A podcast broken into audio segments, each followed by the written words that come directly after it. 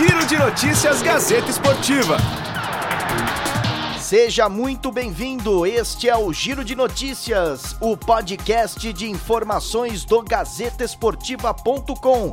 Eu sou Felipe Esboril e começamos com a seleção brasileira, que goleou o Peru neste final de semana. 5 a 0 o placar final.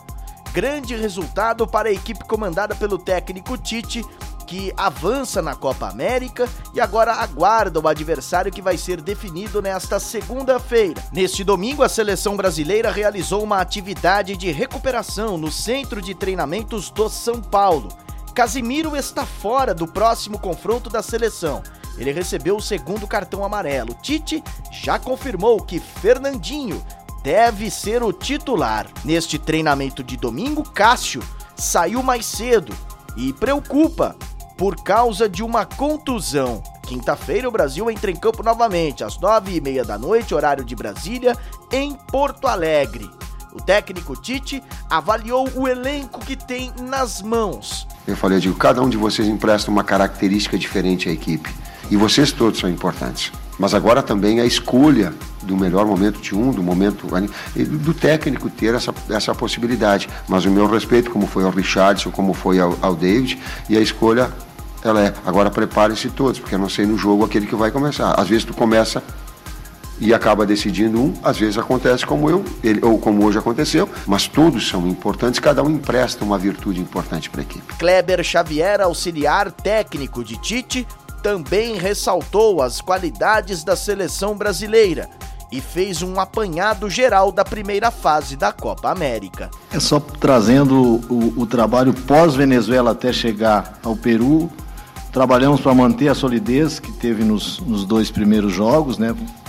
partindo do segundo jogo contra a Venezuela, que teve contra a, a, Bolívia. A Bolívia não teve situação nenhuma ofensiva, a Venezuela teve uma finalização e gol e um cabeceio do Rondon, mantivemos a solidez, o trabalho para esse jogo, aumentamos um pouco a nossa criação e trabalhamos muito no, nesse espaço entre Venezuela e Peru para melhorar, para ser mais efetivo na finalização. A seleção brasileira se encaminha para Porto Alegre, local da partida desta quinta-feira, com o adversário ainda indefinido. Lá, a seleção brasileira se prepara para o confronto de quartas de final da Copa América. Os possíveis adversários são Paraguai, Japão, Equador ou Uruguai. A seleção feminina não foi páreo para as francesas na Copa do Mundo Feminina.